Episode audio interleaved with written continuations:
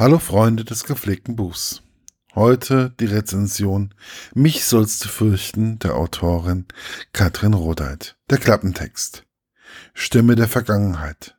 Hat Privatdetektivin Jule Fleming die Stimme des Mörders ihres Vaters wiedererkannt oder spielt ihr ihre Fantasie einen Streich?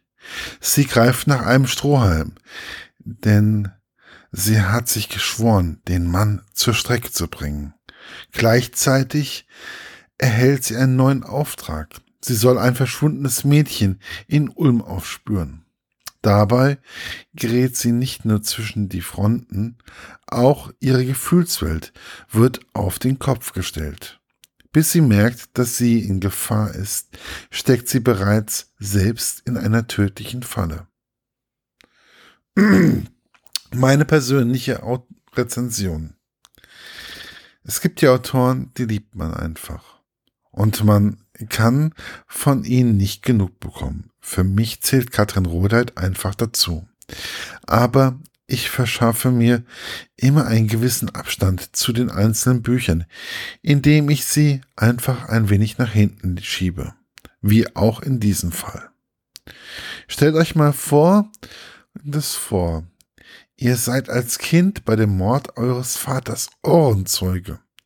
Ihr kennt nur noch die Stimme und mehr nicht. Dies ist mehr oder weniger der Ausgangspunkt zu diesem Buch. Auf einmal sitzt ihr in einem Restaurant und ihr hört dann diese Stimme. Und wer Jule Fleming kennt, der weiß, dass sie sich in diesem Fall schnell reinbeißt. Denn es ist ihre Situation. Und sie gerät zwischen die Fronten. Sie ist, da ist ja, da sie ja zwei Fälle gleichzeitig bearbeitet. Ah, was aber nie richtig unübersichtlich wird, da Frau Rodeit es versteht, die Handlungsstränge gekonnt miteinander zu, zu verweben. Man kann sich des Öfteren vorstellen, dass sie ihren eigenen Instinkten nicht trauen kann. Durch den Erzählstil von Frau Rodert kann man sehr gut sich in die Rolle der Jule Fleming schlüpfen. Und auch im dritten Band ist es nie langweilig, weil irgendwie andere Personen vorkommen und ihre eigene Würze in die Geschichte bringen da man sie nun wesentlich besser kennenlernt. Da ist zum einen Andreas, das schweigende Geheimnis des Jazzkellers. Oder da kommt ein, eine ehemalige Klassenkameradin auf Jule, von Jule hinzu, die sie eigentlich ja nicht leiden kann, aber ihr trotzdem trotz allem hilft und sie bei ihrer besten Freundin Conny unterbringt. Oder ihr Bruder, der ihr in Sachen Internet und Hacken weiterhilft.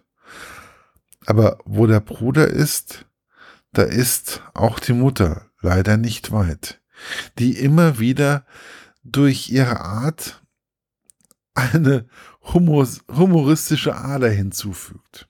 Schön ist es auch, dass man die Stadt Ulm ein wenig besser kennenlernt. Und wer schon einmal im Ulm war, der kann bestätigen, dass es einige Orte wirklich gibt und dass Ulm wirklich so wirkt, wie Frau Rodeit es beschreibt.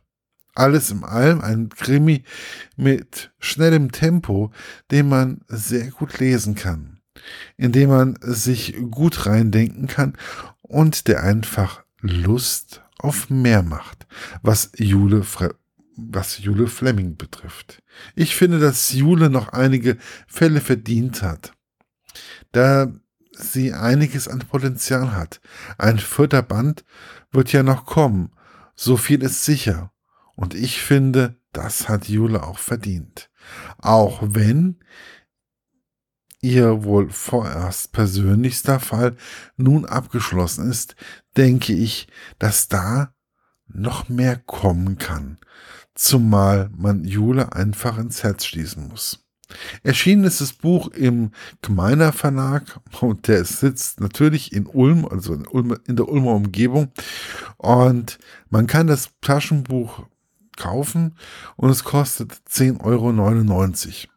Ja, viel Spaß dabei wünsche ich euch und bis bald, euer Markus von literaturlaunch.eu. Schaut doch einfach mal auf der Seite vorbei. Bis bald. Ciao, ciao.